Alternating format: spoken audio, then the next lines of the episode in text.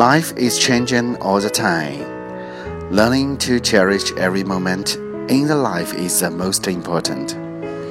生活总是多变的，学习珍惜生活当中每一刻是最重要的。